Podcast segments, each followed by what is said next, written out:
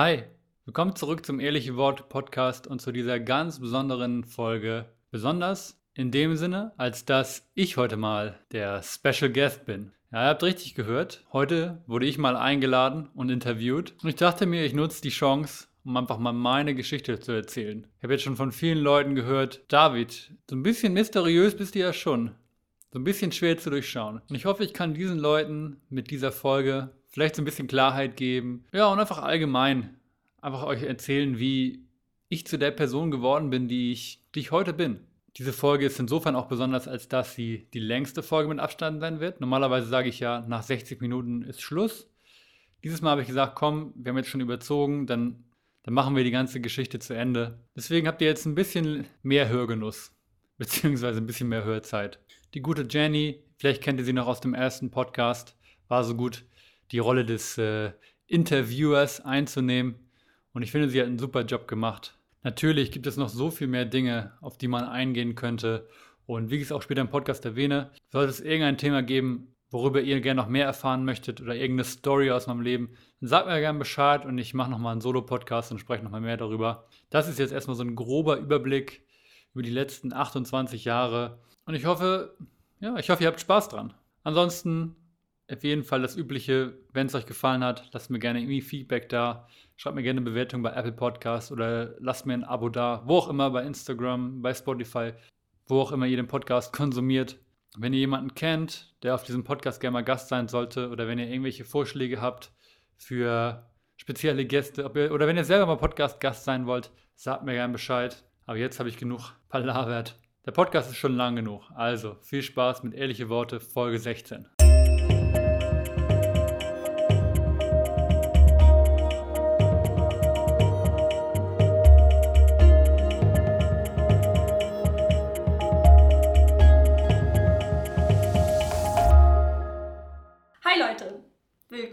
beim Ehrliche Worte Podcast.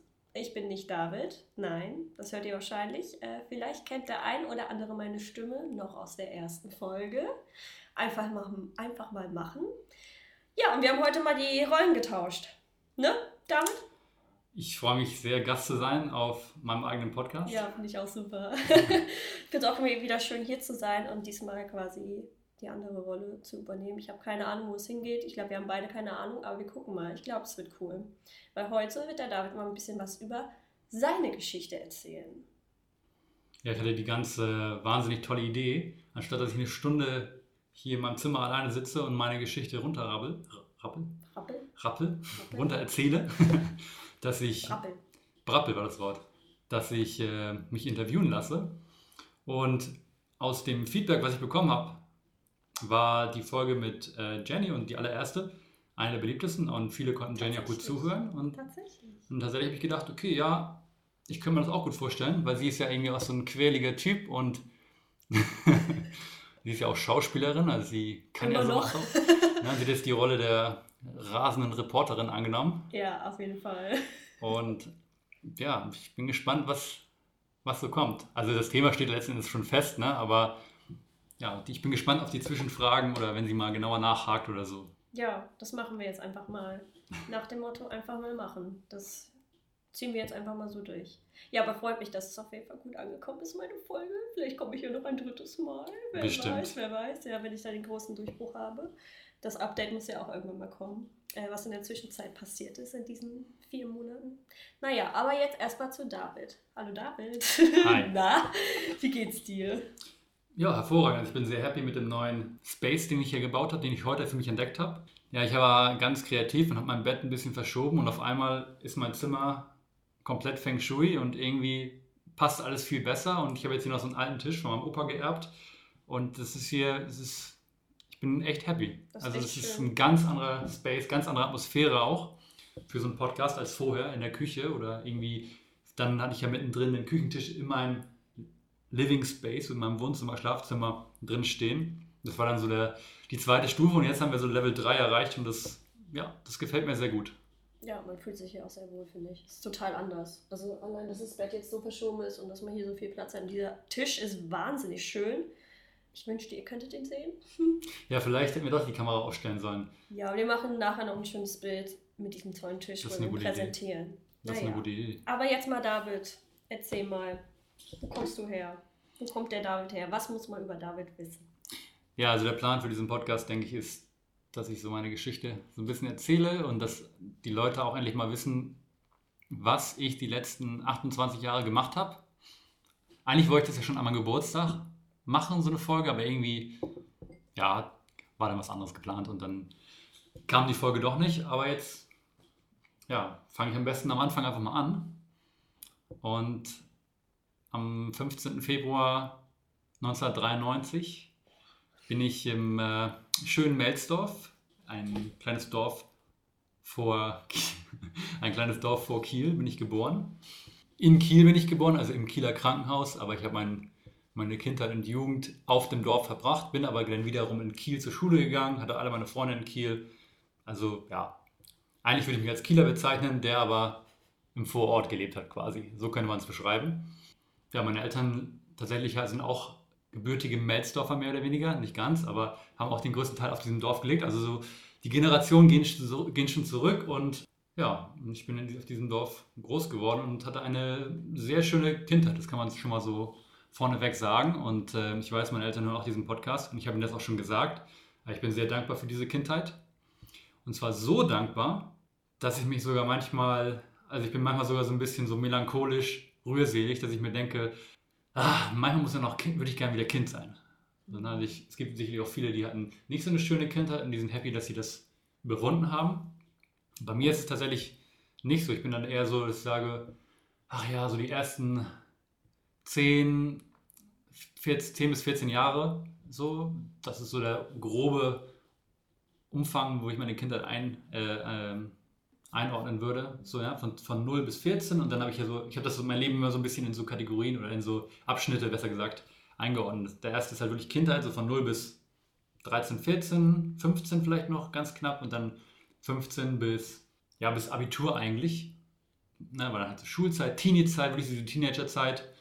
Und also relativ spät bei mir, da gehe ich auch nochmal mehr ins Detail nachher. Und dann ähm, nach dem Abitur ging dann halt so ein bisschen so die junge Erwachsene-Zeit los, was aber eigentlich auch noch so ein bisschen Teenie-Zeit gefühlt war. Also auch dann Studentenzeit. Im Prinzip ist es ja nur Teenie-Zeit 2.0. Ne, Man ist genauso blöd noch im Kopf eigentlich und man ist gar nicht so viel erwachsener, als man so gar nicht so erwachsen, wie man denkt. Und dann so, so das richtige Erwachsensein, in Anführungsstrichen, würde ich fast sogar sagen, habe ich jetzt erst so in den letzten zwei, drei Jahren gestartet. Also so mit Mitte 20, 25, 26. Jetzt bin ich 28. Und wie ist das für dich? Also findest du es gut oder würdest du sagen? Jetzt gerade, also, ja, ich, ich würde schon sagen, dass ich das Leben lebe, das ich mir die letzten Jahre gewünscht habe, eigentlich. Also ich habe immer eigentlich, na, wollen wir erstmal ein paar Schritte zurückgehen, glaube ich. Ja, weil also wir, ich, ich, ich springe schon zu sehr vor, vorne weg und dann ist es nachher alles so ein Hin- und Hergespringe. Ähm, ja, fangen wir mit der Kindheit an. Warum war meine Kindheit so, so schön? Also erstmal natürlich haben sich meine Eltern mega mich gesorgt und ja, eigentlich mir alles ermöglicht. Ich war ja auch lange Einzelkind, bis ich neun war. Na, meine Schwester ist ja erst 2002 geboren. Von daher habe ich, von ich das Einzelkindleben zu der Zeit auch wirklich gelebt irgendwie. Auch vielleicht, ne, verwöhnt würde ich nicht unbedingt sagen, aber trotzdem haben meine Eltern mir alles ermöglicht. Und ich war halt auch echt immer schon ein, ein sehr, sehr so, ja, so fantasievolles Kind und bin ich auch immer noch. Also Kind, fantasievolles Kind, kann man fast schon so sagen. Und vor allen Dingen war ich auch immer schon, war ich immer ein Kind, das sich selbst gut beschäftigen konnte mit sich selbst. Also ich war nie so, ich war nie ein Schreikind zum Beispiel, was meine Eltern mir erzählen. Ich war immer irgendwie sehr ruhig, auch habe viel geschlafen als ganz kleines Kind und dann irgendwann war ich halt einfach so ein Kind, das kannst du ins Kinderzimmer setzen und das hat alles, hat einfach von, hat sich auch beschäftigt. Ne, sei es jetzt als ganz kleines Ding auf dem Rücken liegen mit so, einem, mit so hängenden Spielzeugen, dass man dann, ne, kennt man ja dieses Mhm, Bild. ja.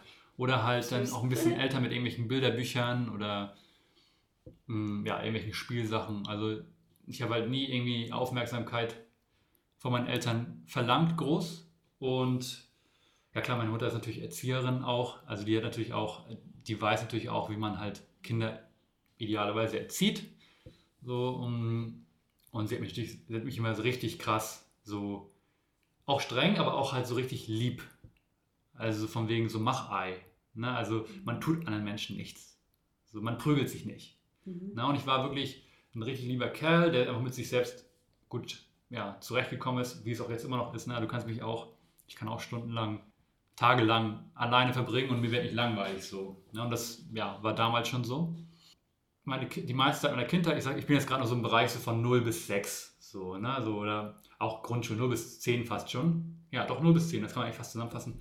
Echt einfach so ein liebes Kind, auch relativ strebsam. Ich habe auch mal alles gemacht, was meine Mutter gesagt hat. Also ich habe auch sehr viel äh, gelernt für die Schule, wenn ich lernen musste, so, wenn meine Mutter gesagt hat, hier, üb mal ein bisschen mehr, lern ein bisschen mehr, dann üb mal. Aber ich muss aber auch sagen, Grundschule ist mir sehr leicht gefallen. Also das war alles relativ easy und keine Ahnung. Ich war einfach dieses nette Kind, ich, das aber auch nicht, nicht besonders auffällig war, aber halt auch nicht weder im Positiven noch im Negativen, doch im Positiven vielleicht, weil ich nett war. Oder so. Keine Ahnung. Das wäre jetzt eigentlich, ein, der Teil wäre jetzt eigentlich spannend, wenn den meine Mutter erzählen würde, weil das ist halt auch schon noch ein bisschen weiter zurück. Ich meine, ich habe eh schon mal überlegt, mit meinen Eltern Podcast zu machen. Ach, das mal, ist cool. Ja, oder so einzeln. Mm, ja, aber das ist so die Erinnerung, was mir so erzählt wurde. Und ich war einfach ein netter Kerl. Ich habe zum Beispiel sehr, sehr gerne mit, mit Lego gespielt. Ähm, ich hatte mega viel Lego und alles, was irgendwie so Fantasy war. Also ich habe zum Beispiel einen Freund gehabt, Gerrit, der war auch so super Fantasy-Fan. Und wir hatten auch beide so eine krasse Fantasie und so ein Einfallsvermögen, dass wir einfach teilweise dann durchs Dorf gelaufen sind und halt unsere Fantasiewelten. Dann haben wir gesagt, okay, wer bist du? Welcher Charakter bist du? Und dann haben wir uns halt irgendwelche Leute ausgedacht. Ich habe sogar den einen Namen, habe ich noch im Kopf, von dem einen, äh, den ich sogar mal gezeichnet, irgendwann Charakter. Der hieß Instructor. Das war ein, das, sind so, das hat sich richtig krass eingebrannt. Das war halt so ein, das ist so vielleicht so 1,60 groß, also aber relativ muskulös, so blauer Körper mhm. mit so Krallen. Und dann halt mit, aber als Kopf halt so ein Motorradhelm. Ich finde es irgendwie witzig, weil ich habe irgendwie instant auch an irgendwas Blaues gedacht, mit Krallen. Ja. Und du hast es erst jetzt beschrieben, wow, okay, witzig, ja. Ja, und ich weiß nicht, Motorradhelm war diesen schwarzen mit so einem schwarzen ja, Gläser natürlich. Und Geil. ich habe mir da so mal so eine Story überlegt, das war dann irgendwie so ein Hund, der ist irgendwie mutiert und keine Ahnung, hat dann halt irgendwie ein Motorradhelm gefunden. Mutiert vor allem. Bitte mutiert. Das war so. Das ist so geil, was man als Kind irgendwie für Fantasien hat. Ich habe auch wahnsinnig viel auch gezeichnet und hatte auch mit einer Freundin auch so eine Story, dass wir uns was ausgedacht haben und uns auch teilweise richtig dolle da auch reingesteigert haben, dass man auch echt dann teilweise denkt, ist das jetzt Wirklichkeit? Aber das ist irgendwie diese Magie, die die Kinder einfach haben. Für die ist es dann einfach wahr und das ist so schön. Ja. Ja, genau. Und wir haben letzten Endes hat man sich dann halt die Inspiration, sag ich mal, von verschiedenen Sachen. Also mein Freund Gerrit, der war halt riesen Star Wars und Herr der Ringe-Fan. Geil. ja. So, also richtig, als ja. Star Wars noch mehr, richtiger Star Wars-Nerd und Herr der Ringe auch großer Fan. Da hatte sich dann seine Ideen und ich war halt dann ähm, ja alle möglichen Cartoons oder, oder ja, Zeichentrickserien. Ich weiß nicht, diese eine Serie, die finde ich richtig cool, Extreme Dinosaurs hieß die zum Beispiel. Und dann später auch halt so Anime-Sachen, also ich war so Yu-Gi-Oh!, Pokémon und Dragon Ball Z fand ich halt auch immer richtig cool. Durfte ich halt immer nicht so richtig sehen, weil das halt, ich weiß noch, das lief immer abends. Und ich habe dann immer gesagt, ich würde es gerne zu meinen Eltern so viel nach sieben bis viel nach acht oder so zwei Folgen Dragon Ball Z gucken. Und dann haben die teilweise immer so mitgeguckt und das ist halt schon so ne, mit viel Geschrei und ah. Und das fand meine Eltern immer nicht so gut. Aber Dragon Ball Z fand ich halt immer richtig cool. Ja, so habe ich viel Zeit auf jeden Fall verbracht. Durch, den Knick laufen, durchs Dorf laufen mit Gerrit, aber auch meinem Kollegen Freddy. Und ja, einfach immer ein kreatives Kid, was irgendwie gerne gespielt hat. So, ne? Und gleichzeitig war ich natürlich auch ein, jemand, der auch gerne mal gezockt hat. Also auch so ein kleines bisschen nerdy, definitiv. Sehr ähm, gut. ich habe nie in meinem Leben halt irgendwie so dieses, dieses Fable für Online-Gaming gefunden. Nie. Auch hat mich nie gereizt. Also weder World of Warcraft noch, keine Ahnung, Counter-Strike oder was es da alles gab. Äh, aber ich fand immer ja, halt so, so, so RPGs, ne, so Rollenspiele, fand ich halt immer einfach, mich fasziniert, weil es einfach so diese, ja, auch dieses Fantasievolle war und du hast halt die Möglichkeit gehabt, irgendwie in eine alternative Realität einzutreten, fast schon, ne, so eine alternative Welt einfach mal zu durchleben. Ja. Ne, und Rollenspiele, Computerspiele, aber auch Bücher. Also ich habe super viele Bücher gelesen, auch so Fantasy-Bücher. Also alles, was so ein bisschen Fantasy-mäßig war, da war ich schon echt krass dahinter.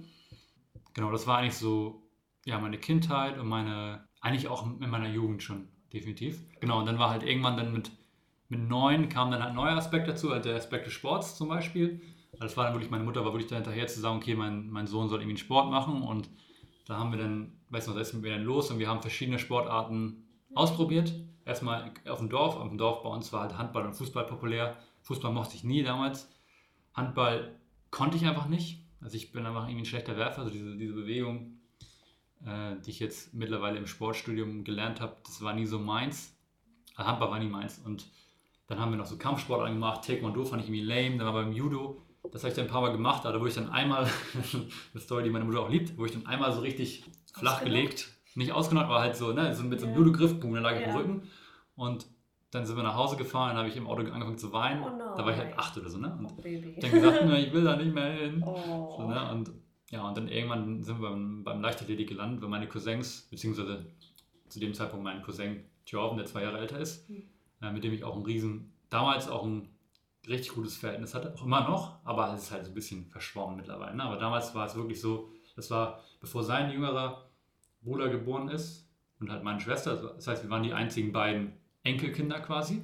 Und wir, immer wenn dann irgendwie bei unseren Großeltern irgendwie ja, Feiern oder Weihnachten haben wir uns halt gesehen und wir haben uns halt immer richtig gut verstanden. Ne? So, also ich habe auch immer echt ihm aufgeschaut und er war halt auch Leichtathlet und dann habe ich Leichtathletik auch gefunden und ich war halt auch immer irgendwie schon relativ groß und lange Beine und so und habe dann da schnell Fuß gefasst und habe dann halt so Leichtathletik für mich entdeckt als Sportart. Das war dann so mit 9 und 9, 10 so. Ja, gibt es noch irgendwas zu erzählen zu den, zu den äh, Zehnern? Nö, also Grundschule easy gemacht, easy aufs Gymnasium gekommen irgendwie. Ja, das war so meine Kindheit. Schön. Gibt es noch irgendwas zu. Also nicht, also so zumindest der von 0 bis 10, der Teil. Mhm. Das ist jetzt so, was mir spontan einfällt. Sehr harmonisch. Ja, also ich kann wirklich nicht wenig beklagen. Klar, also niemand ist perfekt und, und meine Eltern wissen auch, also keine Eltern können das perfekte, na, jeder hat halt einfach seine, seine, seine eigenen Stories, die er halt mitnimmt, so, ne, definitiv. Das kann man halt auch entdecken, wenn man halt so ein bisschen diese innere Kindarbeit macht und sowas, was ich jetzt ja auch sowieso die letzten Monate und Jahre viel gemacht habe. Mm, Aber an sich kann ich, ja, blicke ich immer mit einem, eigentlich nur mit einem lachenden Auge zurück. Das Einzige, das ist immer ganz witzig. Ich hatte früher äh, einen Freund, oder Freund in Anführungsstrichen, Felix hieß der. Felix, solltest du aus irgendeinem Grund das hören? Das ist nicht persönlich gemeint. Das war damals nur, wie ich es empfunden habe. Aus irgendeinem Grund. Kann ja sein, ne? Ich habe ja ein paar stille Zuhörer. Mhm. Mm, Mein, meine Mutter und seine Mutter haben sich kennengelernt beim in der Krabbelgruppe oder so. Also ganz klein. So. Und dann war es halt, die haben sich gut verstanden und dann war halt so diese Freundschaft, Freundschaft zwischen uns beiden quasi geboren und als Kinder, okay, da unterscheidet man auch nicht so richtig als, als Babys. Aber dann irgendwann, je älter wir geworden sind, desto weniger mochte ich ihn eigentlich. Also ich, ich fand ihn einfach irgendwie anstrengend zu der Zeit. Aber das hat meine Mutter halt nicht akzeptiert. Nein. Und dann war es, also ich habe dann anfangs nichts gesagt, glaube ich, und bin dann halt immer, dann, dann hieß es, okay, wir fahren heute wieder zu Felix. Und dann war es mir so, ah, okay. Äh. bin ich halt hingefahren irgendwie mit und je älter ich wurde, desto weniger Bock hatte ich halt. Und teilweise habe ich dann auch richtig so aufständig gemacht, als ich gesagt habe, ich will nicht dahin. Nein. So, und da war meine Mutter dann auch so, jetzt stell dich nicht so an, jetzt komm mit. So, wie, so ein auf den. Wie gesagt, alles gut mittlerweile. Irgendwann ist der Kontakt dann abgebrochen, also da haben sich dann äh, meine Mutter und seine Mutter auch ein bisschen zerstritten. Mhm. So, dann war der Kontakt irgendwann weg.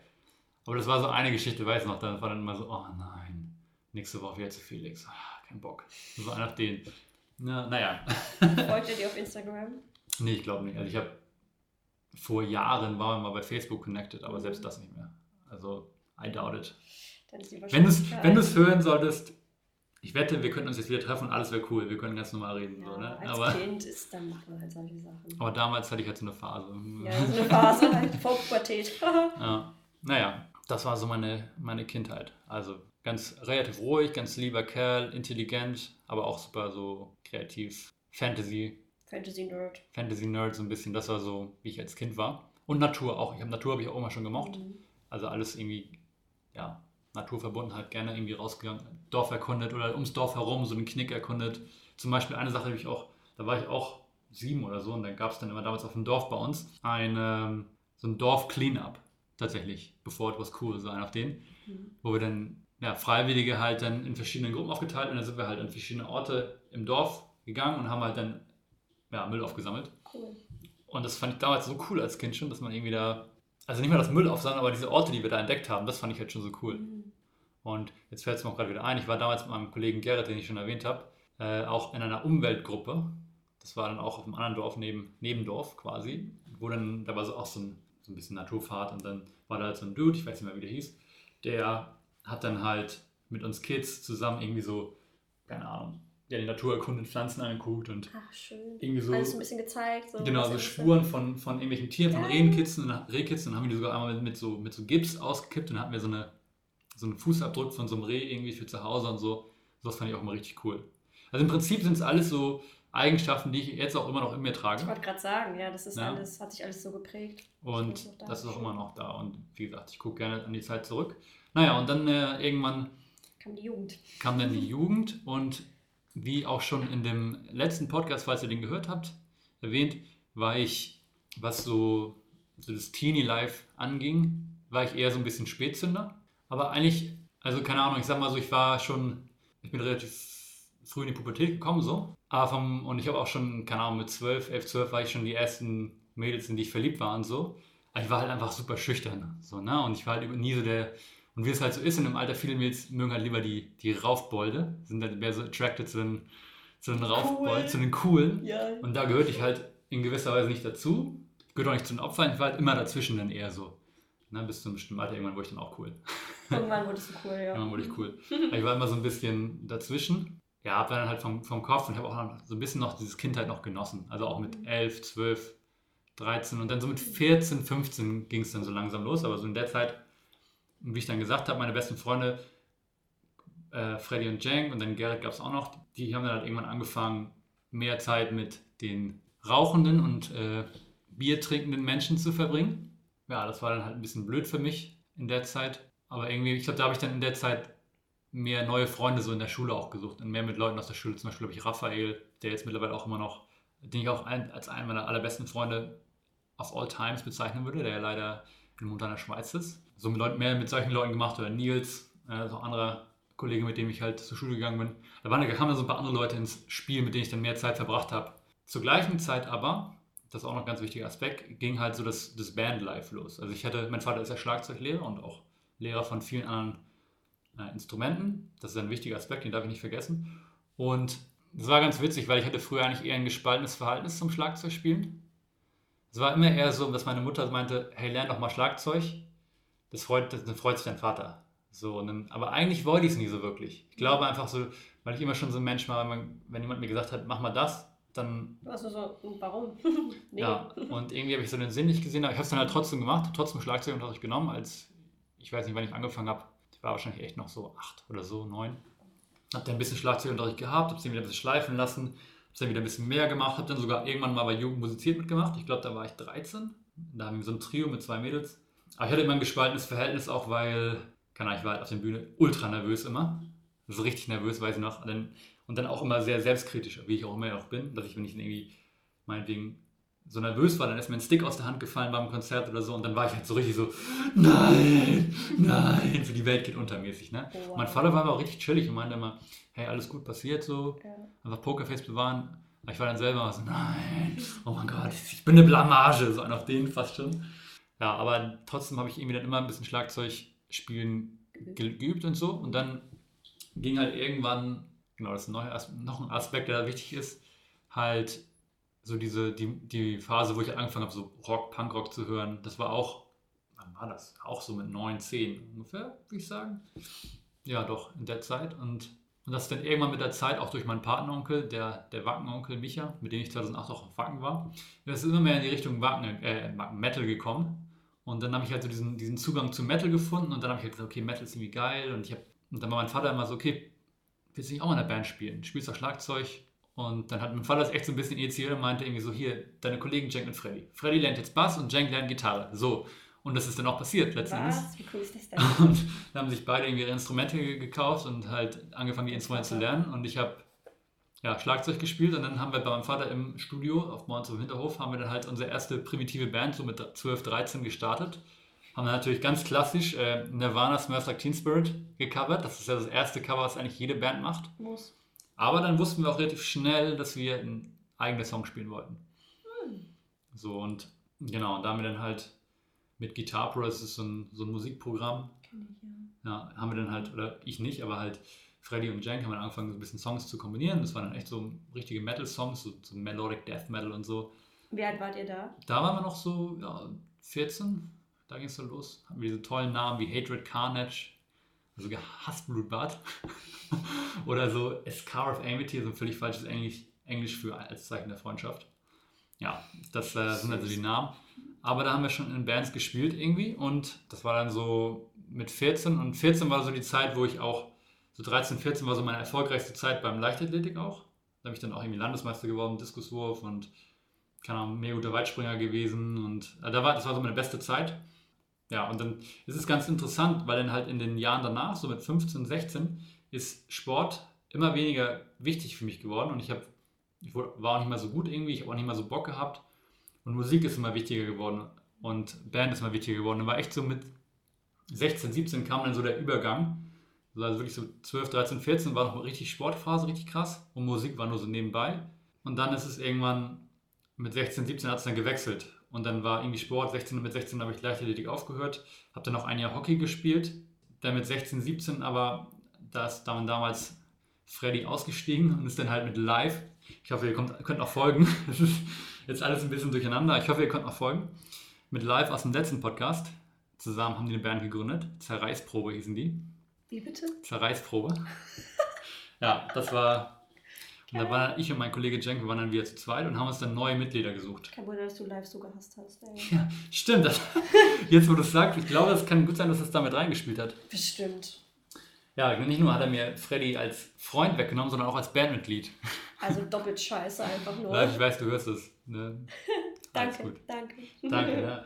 Wenn wäre Freddy nicht gegangen, wäre vielleicht äh, Tempt Your Fate nie gekommen. Weil dann ging nämlich die, die glorreiche Zeit los. Und da haben wir nämlich drei richtig gute neue Bandmitglieder gefunden ich nenne die Namen jetzt nicht, weil irgendwann springt es auf den Rahmen und die Leute können sich die Namen eh nicht merken. Aber wir haben dann halt, Jeng und ich haben dann halt angefangen, neue Mitglieder zu suchen.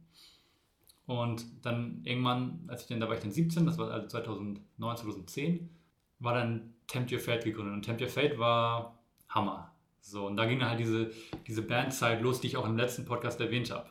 Ja, da gab es dann halt, aus Zerreißprobe wurde dann Farbe Lila, die Band von Live hm, und Freddy.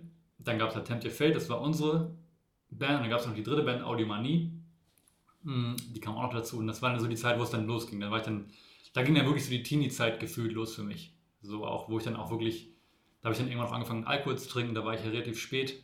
Aber irgendwann habe ich mich dann doch überzeugen lassen. Auch einfach, ich weiß noch, damals habe ich gesagt, ich will das nur machen, weil einfach mal die Möglichkeit zu haben, einfach mal die Möglichkeit zu haben, auch mal anzustoßen, wenn es irgendwas zu feiern geht und so. Und nicht immer der zu sein, der sagt, nee, ich trinke jetzt nur eine Fanta. Na, ich wollte einfach ein bisschen flexibler sein. Mhm. Ja, und dann, genau, da ging dann halt so diese, weil da war wirklich die Kindheit dann wirklich zu Ende. So in dem Sinne. Ne? So mit 15 und dann 16, 17 ging es dann los, wirklich, wo dann die, für mich persönlich die offizielle Teenie-Zeit losging, mhm. wo dann wirklich auch Partys kamen, halt dann auch Alkohol trinken. Rauchen nie, ich habe nie geraucht und ich werde auch nie rauchen in meinem Leben. Aber halt sowas. Das war einfach eine richtig geile Zeit. Das war dann halt wirklich, ging dann wirklich bis 19, bis zum Abitur. So also quasi die Oberstufenzeit, wo, ne, wo man dann auch das erste Mal irgendwie was mit Mädchen gemacht hat. Also ich war, was das dann ging, war ich relativ spät. Ehrliche Worte, ich hatte meinen ersten Kuss, hatte ich mit 16. Willst du wissen, wann ich meinen hatte? Na? Was denkst du? Ja, jetzt, wo du es so sagst, bin ich auch relativ spät. Oder doch früh? Spät. Spät. 17. Äh, 21. 21? Ja, richtig spät. Okay, das ist noch spät. Aber äh, bei mir, ich fühle deine Geschichte schon sehr, weil ich war auch überall irgendwie Spätsünder. Ja. Auch so jugendmäßig, war immer so sehr ruhig und so die stille Maus und so und habe mich immer so im Hintergrund ein bisschen eher bewegt und dann irgendwann kam es dann so, ja, irgendwann kam die Jugend dann, ich würde auch sagen, auch erst echt spät in der Oberstufe und dann, weiß ich nicht, und dann macht man halt so Dinge, aber ja. aber sehr spät. Aber finde ich voll in Ordnung und ich war auch immer Total. so, ist halt dann so, so, ich finde, also dazu muss ich mal sagen, manche sind ja da immer so, hm, ja, jetzt bin ich keine Ahnung, schon so, äh, ja, 16 und noch ungeküsst und manche stressen sich da so rein. Ich denke mir so, ja, aber take your time. Ist doch dann schön. Und wenn es dann ein schöner Moment ist, weil ich kenne auch so viele Leute, die dann Horrorgeschichten erzählen vom ersten Kurs und wenn er dann mit 12 war oder mit 13, ich denke mir so, also meiner war spät, aber meiner war wunderschön, das weiß ich und der wird für immer in meinem Herzen bleiben zum Beispiel oder so, weißt du? Ist doch nice. Ja, ja das ist Side Story. das ist halt echt dieser Druck, den habe ich selber gespürt, weil ja. ich war in meinem Freundeskreis ich war nicht unbedingt der Letzte, aber in dem Bandkreis zumindest. Ja, das ist dann auch. Ich meine, ich war sowieso der Jüngste. Mhm. Ne? Von allen, aus allen, von allen drei Bands war ich der Jüngste von allen. Aber ich war auch was so erstes Mal und, und äh, erster Kuss anging, war ich auf jeden Fall auch der letzte was von allem. Aber ich habe jetzt gerade nochmal drüber nachgedacht, wenn ich jetzt meine, ganze, meine ganzen Liebesstories erzähle, ich glaube, das würde den Rahmen sprengen. Das würde ich lieber in einem separaten Podcast. uns nochmal zusammensetzen. Das würde ich lieber in einem separaten Podcast, Pod, Podcast, Podcast. Podcast tatsächlich machen und so ein bisschen Mindful Dave und die Liebe so ein bisschen so. Äh, Für Dave und die Liebe. ja, das separat machen. Das würde es den Rahmen sprengen auf jeden Fall. Das ist jetzt, jetzt der Podcast ist ja eher so, wie bin ich geworden, wie ich bin, so ein bisschen, ne? Was war mein Lebensweg? Obwohl ich trotzdem, wenn ich jetzt drüber nachdenke, trotzdem gerne die Geschichte von meinem ersten Kurs erzählen möchte, weil die so awkward ist. Ich glaube, die hast du mir schon mal erzählt, aber erzähl sie mal gerne. Ja, oder? also ich, also ich war 16 und ähm, habe auch noch keinen Alkohol getrunken und hatte damals auch keine Freundin natürlich und ähm, war dann eingeladen von, äh, da war ein alter Schulkamerade, Jesper hieß der, und der hat mich eingeladen und meinte, hier, wir sind hier, wir trinken hier vor, du kannst auch gerne kommen, es sind ein paar Mädels dabei und wir gehen später ins Max. Max ist halt so eine Club, wo du mit 16 reingekommen bist in, in Kiel, mittlerweile nicht mehr, aber damals. Und dann waren wir da und ja, die waren alle schon relativ gut dabei und ich war halt nüchtern zum Zeitpunkt, aber ich war dann trotzdem so okay. Nee, es war nicht Max, es war ähm, Nachtcafé, aber ist egal. Ist irrelevant, aber es wollte ich mal kurz an der Stelle sagen. Und äh, ja, und dann sind wir los und ich nenne den Namen jetzt dieses Mädchens nicht, ähm, aber sie wird natürlich trotzdem für immer in Erinnerung bleiben, weil es war der erste Kuss und ich weiß nicht, ob sie eigentlich weiß, dass sie, äh, dass ich sie mich quasi entkussjungfeld hat, so ungefähr. Aber es war halt eine bescheuerte Story. Wir waren draußen und dann fing diese Dame an und meinte, ey David, mach mal mit mir rum, ich will den und den eifersüchtig machen. Und dann war es echt der Plan. Genau, die hat sie hat geguckt, ich muss mit irgendwann rummachen, um, um den Typen eifersüchtig zu machen. Da und dann warst du da gerade so. Jesper hat, ah, er ist mit Laura zusammen. Ne? Na, David, hast du eigentlich eine Freundin? Und dann, nee, okay, perfekt. Und dann haben die halt ein Bild gemacht und das- wie ich halt, und ich war halt echt so, Äh, Was ist gerade oh, passiert? ich weiß nicht, was ich machen soll. So, ne? Und dann, okay. Hast du aber nicht gesagt, Nee. innerlich warst du so. Ja, ja, ja, ich meine, die war halt todesvoll auch, muss man dazu sagen. Ne? Und, und dann gibt es halt gab es dieses geile Bild, wo ich halt so richtig awkward, müsste man eigentlich, also wenn man so, so dieses, so, ich, keine Ahnung, so nach vorne gebeugt war, ich war da groß und sie war relativ klein, und es war so eine richtig awkward Position, ich wusste nicht, wo meine Hände hin machen sollte. Und Wie so ein Roboter. Irgendwie. ja, und dann haben wir irgendwie geküsst, ich hatte keine Ahnung, was ich machen soll mit meinen Lippen so. Und dann, ja, und sie meinte dann auf jeden Fall, hm, ja, irgendwie mit dem und dem Typen war es besser so, aber war okay. Oder irgendwie sowas meinte sie. Und ich dachte halt so, ja gut, ich habe jetzt nichts anderes erwartet, ne? In dem Moment, dass ich jetzt, ist noch kein Meister beim Himmel gefallen, so, ne? naja, das ist eine wit- witzige Story. Schöne Story. Witziger, was noch witziger war, dass an dem Abend meine ähm, dann erste Freundin auch dabei war und die das halt mit, die war mitten in der Gruppe dabei, hat das halt gesehen und war so, Oh, weil die wollte mich eigentlich auch klar machen. So oh, quasi. Sie war bestimmt heartbroken. Ja, Ja, und, aber sie hat mich dann im Laufe des Abends noch klar gemacht. Also ich habe dann tatsächlich in meinem ersten Abend direkt mit zwei verschiedenen Frauen. Ach ja. Ja. Ja ein- naja, gut, andere Geschichte. Aber dann kurz danach bin ich dann noch zusammengekommen. Aber das ist eine andere Geschichte, das erzähle ich dann in einem anderen gesonderten Podcast. Aber ja, wie das halt so ist, wenn man in der Band spielt und die Band auch relativ erfolgreich so ist, auch wenn es halt Metal war, trotzdem ist man schon ziemlich cool. So. Und das hat man halt auch gemerkt, irgendwie, wir waren schon irgendwie eine coole Gang. Dann mit 17, 18 haben wir dann 2010 noch das Bandmatch gewonnen, damals mit der Band Tempt Your Fate. Also es war so ein Contest, so ein, so ein Wettbewerb in Kiel für Bands. Äh, auf jeden Fall eine coole Zeit. Genau, im Sport ist dann immer unwichtiger geworden. Irgendwann habe ich dann auch aufgehört mit Hockey, weil ich irgendwie dann gesagt habe, ich will mich auf die Musik konzentrieren und natürlich auf die Schule, so gut es ging. Dann kann man eigentlich mal kurz was zur Schule sagen. Also ich habe ja schon am Anfang erwähnt, dass ich in der Grundschule auf jeden Fall fiel mir alles super leicht und dann auch, ich war auch relativ strebsam, so bis zur siebten Klasse ungefähr.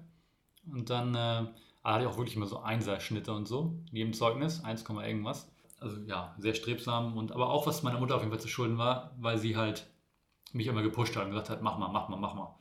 Und irgendwann, ich weiß nicht genau, was da auslöst, weil ich jetzt mal einfach Pubertät, 8. Klasse, 8. Klasse, spätestens 9. Klasse, hatte ich halt einfach keinen Bock mehr irgendwie und habe dann einfach den, die Menge an Arbeit, die ich in die Schule gesteckt habe, habe ich aber ein Minimum reduziert, mehr oder weniger, von einem auf den anderen Jahrgang. Und ich hatte einfach keinen Bock mehr. Und da ging es dann irgendwie auch los, dass ich halt wirklich dann bestimmte Fächer halt hinterfragt habe. Also ich habe mir gedacht, okay, warum muss ich jetzt Mathe weitermachen, obwohl es mich eigentlich nicht interessiert so. Ne? Und wenn du halt Mathe nichts machst mehr ab der 8. Klasse, dann hast du immer größere Löcher und immer größere Löcher, was ich dann halt letzten Endes auch ja, im Abitur gesehen habe, so ungefähr. Also ich habe kein Mathe-Abi geschrieben, aber ich, irgendwann war ich halt komplett raus und konnte überhaupt nicht mehr Mathe irgendwie Fuß fassen. Genauso Chemie dann irgendwann. Physik hatte ich dann irgendwann nicht mehr, weil das irgendwie abgewählt wurde. Ich habe halt immer versucht, alles im Mündlichen rauszuholen dann später. Mhm. Also so reden konnte ich irgendwie ganz gut und halt im Unterricht auch aufpassen und so weiter und dann halt irgendwie noch was mitnehmen, gerade so Fächergeschichte, Vipo, Geografie, wo du halt dann nicht so viel lernen musst und einfach dann im Unterricht ein bisschen mitmachen kannst. Da, da habe ich mir viel rausgeholt, Sport natürlich auch. Aber letzten Endes habe ich dann halt ein äh, ja, mittelmäßiges Abitur gemacht. Aber wenn ich überlege, was für einen minimalen Aufwand ich reingesteckt habe, ich halt, ich habe quasi für mein Abitur nicht gelernt. So. Dann habe dann halt ein 2,6er Abi gemacht. Da habe ich ja schon häufig erwähnt, äh, meine Schwester ist deutlich äh, strebsamer da und deutlich besseres Vorbild, die sich wirklich jeden Tag hingesetzt hat, äh, das äh, für ihr Abitur zu lernen. Ich hatte halt irgendwann keinen Bock mehr und ich hatte da echt schon auch so dieses, ja, so langsam so dieses Mindset, so ein ganz bisschen aufgebaut, wo ich mir dachte, so, okay, ich will nie was mit Mathe machen, warum muss ich jetzt Mathe bis zum 13. machen? Weißt du, oder warum, klar, ich kann verstehen, dass man irgendwie Bruchrechnung lernen muss und dass man halt irgendwie Dreisatz lernen muss, okay, hilft einem im Leben, aber alles andere nach, who cares? Wenn die ganzen Buchstaben auf einmal da sind, dann. Ja, und Chemie genauso, war ich auch so, okay, es ist ganz cool, wenn man so die Basic Chemie-Sachen versteht, Hm. aber das meiste, I don't care. So, ne? Und dementsprechend habe ich mich halt auch dann auf diese Fächer vorbereitet, wenn Prüfungen kamen und ja, wie gesagt, das war dann so das Ende der Schule und wie das halt so ist, zum Anfang des Jahres die Motivation ein bisschen höher und dann geht, dann geht sie wieder runter und höher und runter und höher und runter. Ja, dann zum Abi hin war es dann wirklich, für mich war dann Priorität irgendwie Band und auch irgendwie feiern. Also ich hatte dann echt, da war ich dann echt so im Modus, wo ich auch so ein bisschen vielleicht die Teenie-Zeit nachholen wollte. Also ich habe halt echt mit 18, 19 habe ich, war ich echt viel feiern. Auch Gerade mit 18, dann, wo ich dann halt auch in alle Clubs konnte und so. Ne? Und auch schon recht viel Alkohol getrunken, zeitweise. Ähm, und Schule war einfach so. So, mir ging es wirklich in dem Moment dann eher so darum, auch so ein bisschen, keine Ahnung, habe dann auch mehr Anerkennung von, von Frauen bekommen oder von Mädels bekommen als früher. So, das habe ich dann halt irgendwie auch dann, also Aufmerksamkeit, nicht Anerkennung, aber Aufmerksamkeit, das war dann auch in dem Moment aber das Wichtigste für mich. Letzten Endes ging das dann alles bis zum Abi und dann nach dem Abi war halt alles irgendwie so ein bisschen zu Ende. So, da war dann halt, die Band hat sich dann aufgelöst, weil unser Sänger damals, Jendrik, der ist dann nach Berlin gegangen zum Studieren und der war so der Hauptsongwriter und äh, ja, und auch der Sänger und keine Ahnung, war so das Main Person und dann haben wir uns noch mit dem anderen Gitarristen ein bisschen zerstritten und dann war das halt zu Ende. So von einem auf einen anderen Moment irgendwie und, und dann war so diese, diese, diese Zeit, dieses Kapitel war so ein bisschen abgeschlossen. Und dann kam halt mein erstes Auslandsjahr. Kannst du noch folgen eigentlich? Ich kann auch mega gut folgen. Ja, gut. Also ich, also ich bin schon so, puh, bin auch schon bei 40 Minuten. Aber ich glaube, wir schaffen es. Ja, Ja, ja, doch, ja wir doch, schaffen es. doch. Das, Zur Not für die Special-Folge überziehen wir. ja, ja, ein bisschen höher kannst du werden. Könnt ihr Zuhörer auch noch folgen? Ja! Sehr gut. Also, dann war so die Schulzeit abgeschlossen. Status war zu dem Zeitpunkt, wie gesagt, ich habe dann keinen Sport mehr gemacht in dem Moment. Also ich war natürlich nie, dass ich dann irgendwie aus übergewichtig geworden bin. Also ich war noch ein bisschen im Fitnessstudio. Aber du wolltest trotzdem da schon studieren? Also Sport? Nee, genau, dann wollte ich mich nicht. Und das, da- dazu komme ich gleich. Da war es dann erstmal für mich nach dem Abi, war so, okay, ich will auf jeden Fall ins Ausland. Also ich, gar keine Option, weiter zu studieren, gar keine Option. Und jetzt, jetzt eigentlich mit dem Ausland geht eigentlich so wirklich dieses, wie ich zu Mindful Dave quasi geworden bin, erst, erst so richtig los. So, davor war noch so, da war ich noch eine andere Person, da war ich echt noch eine andere Person. Du warst wahrscheinlich viel im Außen unterwegs. Quasi, wie du schon meinst, mit der Anerkennung, die du dann gesucht hast. Ja. Oder auch, auch teilweise halt gefunden hast, Aufmerksamkeit von den Frauen. So. Und ich glaube, wenn man dann irgendwie so ein ja, so einen Seelentrip macht irgendwie ins Ausland das Ja. ist, und dann sich selber so ein bisschen Ich meine, das ist ja auch normal, ne, dass man in dem Alter, wie gesagt, bei einigen ist das halt schon viel früher, mittlerweile ist es schon 13, Ja, ja. 14, 15, dass das schon losgeht. Manche kommen dann nie raus. Ja, Das kann auch sein, ja. ja, ja, auf jeden Fall. Und Aber du bist ins Ausland gegangen.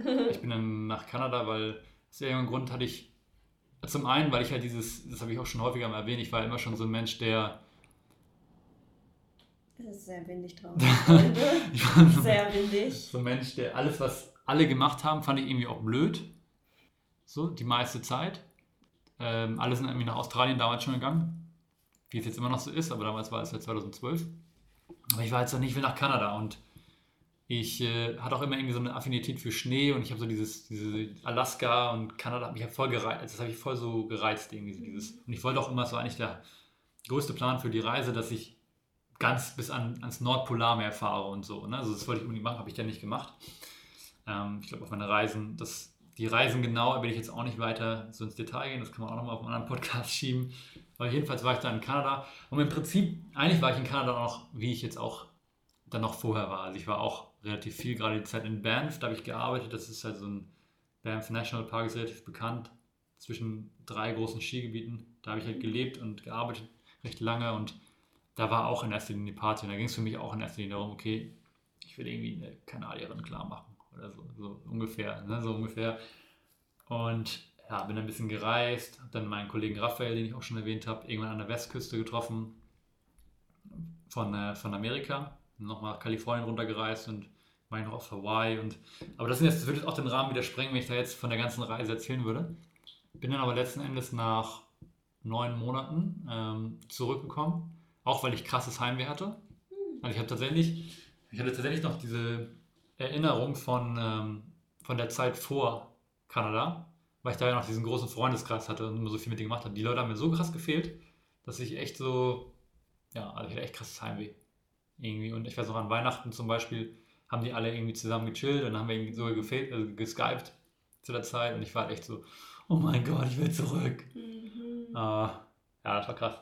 Also ich habe nie gedacht, dass ich so krasses Heimweh dann bekomme. Aber hast du jetzt eine Kanadierin klar gemacht oder nicht? Das ist ja auch eine wichtige Frage, die wir klären müssen. ja, tatsächlich, einmal hat es einmal geklappt. Einmal hat es geklappt. Einmal hat es geklappt. Ja, doch. Jedenfalls bin ich dann aus dem Ausland wiedergekommen und wusste zu dem Zeitpunkt so, okay, ich will irgendwie, ich dachte halt immer, okay, ich muss studieren, weil, keine Ahnung, da habe ich jetzt auch mit Live drüber geredet im letzten Podcast und man denkt halt so, okay, ich habe Abi, das heißt, studieren ist die einzige Option. Und trotzdem, eigentlich hatte ich gar keinen Plan, was ich jetzt mal irgendwie machen will in meinem Leben. So, ne? Also ich war halt immer so, okay, ich mache halt Lehrer, weil ich komme aus einer Pädagogenfamilie und passt schon irgendwie. Und Lehrerberuf, ja, also Ferien und ganz gutes Gehalt und mit Kindern kann ich auch ganz gut und so. Und ja, dann mache ich jetzt halt Lehrer. Ja, und dann war es so, okay, welche Fächer, ah, okay, Englisch, ja, Sport. Und dann war es ja echt so, Englisch okay, weil Hauptfach, das Hauptfach, was mir am meisten lag, und Nebenfach war dann halt so, hätte ich gern Sport gemacht, aber ich habe es mir nicht zugetraut sogar. Ich habe mir den Eignungstest in Kiel nicht zugetraut. Das ist ja ganz spannend. Ich war echt so, okay, ich kann vielleicht Leichtathletik und ein paar Beispiele, aber ich bin halt überhaupt kein Schwimmer und auch kein Turner und ich kriege den Eignungstest nicht hin. Deswegen habe ich das erstmal aufgeschoben und habe mich dann halt für Geografie entschieden. Und ähm, das Problem war dann halt aber, dass ich meine Abi-Note nicht gut genug war in Englisch, deswegen musste ich einen Töffeltest machen, um ins Studium reinzukommen. Und außerdem hatte ich nicht genug Wartesemester für Geografie. Das heißt, ich hätte quasi noch ein Jahr wieder, hm. bevor ich dann wirklich effektiv hätte anfangen können zu studieren. Und dann habe ich gesagt, okay, passt für mich, dann arbeite ich einfach. Und habe dann wirklich ein Jahr ähm, nur gearbeitet in der Gastro. Wie alt warst du da? Da war ich 21. Ja. Ja, genau. Also genau, ich bin nach der, das ist eigentlich auch ein wichtiger Punkt, weil ich bin nach, nach Kanada, Kanada habe ich auch als Spieler gearbeitet, bin ich dann halt nach Kiel gekommen und habe auch direkt wieder angefangen in der Gastro zu arbeiten, im, damals im Nil. Und da bin ich aber das erste Mal in Service gegangen, wirklich. Und da habe ich halt im Nil, da war ich vier Jahre geblieben, habe ich eigentlich alles gelernt, was ich über Service irgendwie lernen konnte. Und ja, für die Zeit bin ich auch super dankbar, krass viele Leute kennengelernt. Und alles, was ich jetzt eigentlich auch im Änderen so anwende, also alle so Basics, habe ich halt eigentlich da gelernt. Na, also es war schon eine gute Zeit. Aber da habe ich dann das ganze Jahr 2014 quasi, habe ich dann da im, im Nil, hieß es halt, gearbeitet und sonst ganz gut Geld verdient, auch durch Trinkgeld und so, bin dann auch das erste Mal ausgezogen. Habe ich dann die Möglichkeit.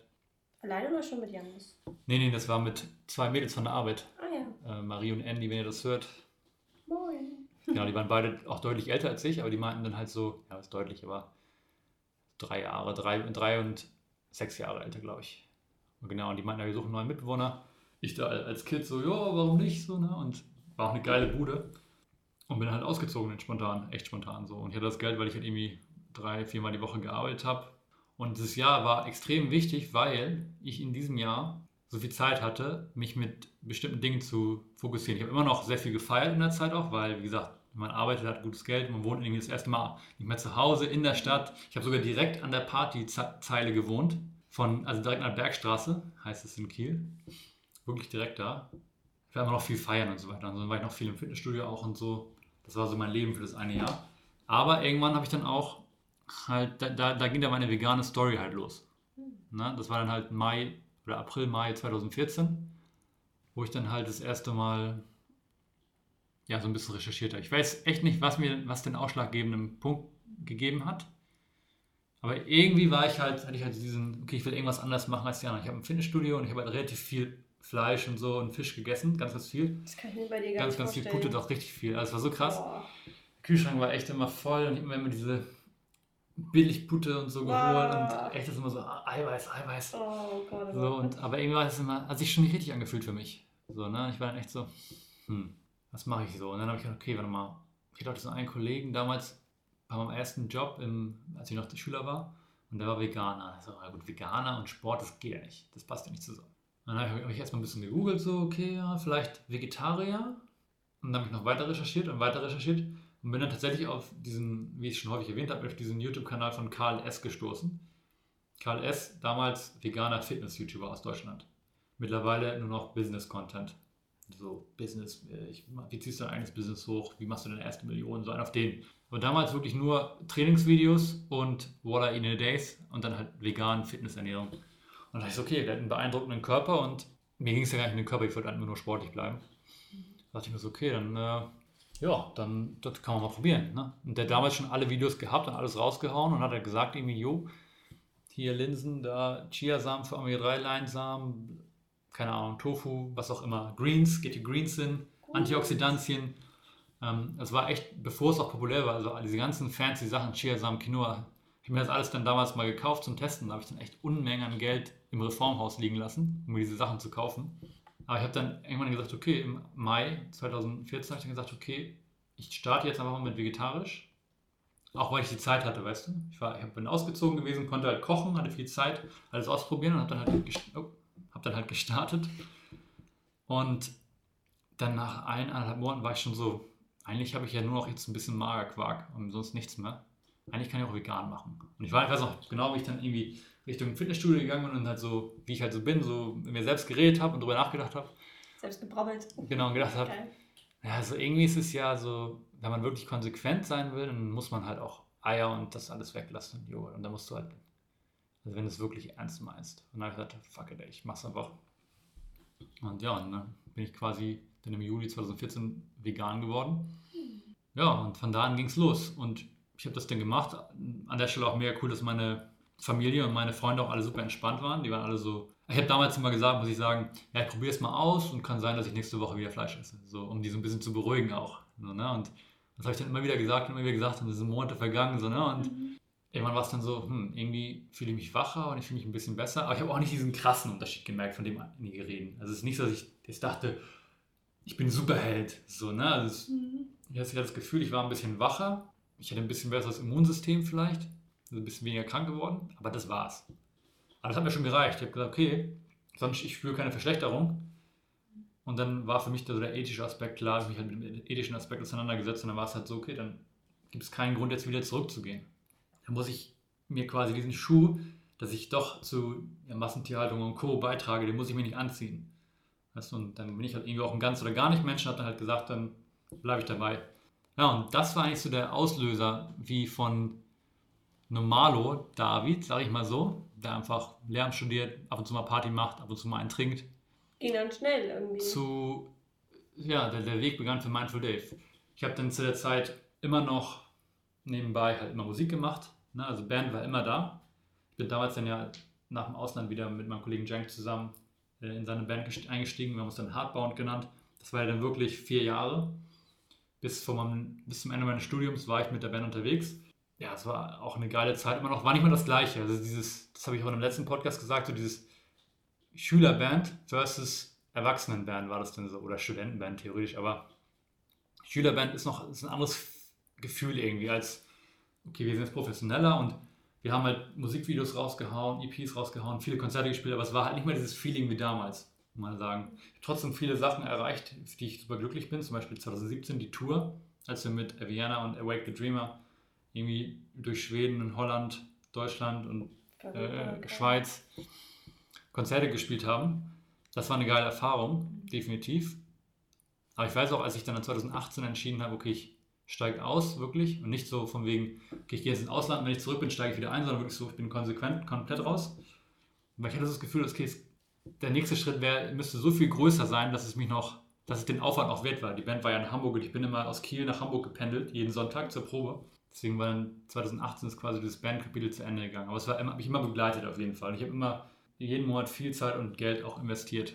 Das war wirklich wie ein teures Hobby. Voll schön. Ja, ja, total. Also ich würde die Zeit auch nicht, äh, nicht missen wollen.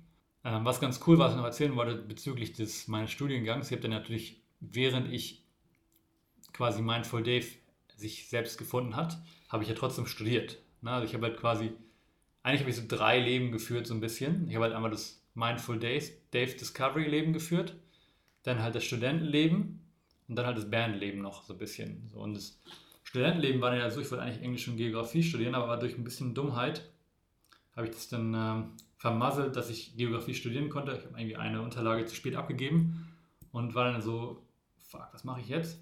Und dann habe ich letztendlich nur Englisch angefangen, habe dann aber entschieden, okay, dass ich doch Sport auch nochmal eine Chance gebe. Und da wurde ich dann auch bestärkt von, weiß noch genau, von Janis auch damals. Wir haben damals zusammen mit Neil gearbeitet und auch Friede. Friede, falls du das hörst, schöne Grüße. Die haben mich bestärkt und meinten, hey, lass doch zusammen trainieren einfach. So für Schwimmen und für Touren. Dann haben wir das gemacht und habe die Sachen gelernt und dann hat es auch geklappt. Und dann bin ich doch Sportstudent geworden, ein Jahr später. Und dann habe ich äh, ja eigentlich das Studium ganz, ich hatte meine Knieverletzung noch okay, aber sonst habe ich das Studium relativ ereignislos durchgezogen, den Bachelor. Also da gibt es jetzt auch nicht viel zu erzählen würde ich jetzt behaupten, das Sportstudium war schon eine coole Zeit und ich bin auch mega dankbar für die Zeit, auch für die Leute, die ich kennengelernt habe und vor allen Dingen auch, dass ich so einen Einblick in diese ganzen äh, Sportarten kriegen konnte, zum Beispiel. Aber ansonsten war das Studium ereignislos. Also das Spannendste am Studium war noch meine Bachelorarbeit, die ich dann in Australien zu Ende geschrieben habe. Ich weiß nicht, ob ich das gleich noch erzähle. Geil. Habe ich dir schon mal erzählt, die Story? Mhm. Ich glaube nicht, nein. Vielleicht muss ich die gleich noch mal erzählen. Bachelorarbeit in Australien fertig geschrieben. Ja, das ist, äh, da komme ich gleich zu. Mhm. Okay, fokussieren wir uns jetzt nochmal mehr auf Mindful Dave, wie Mindful Dave entstanden ist. So, das ist eigentlich so, warum die meisten eingeschaltet haben wahrscheinlich.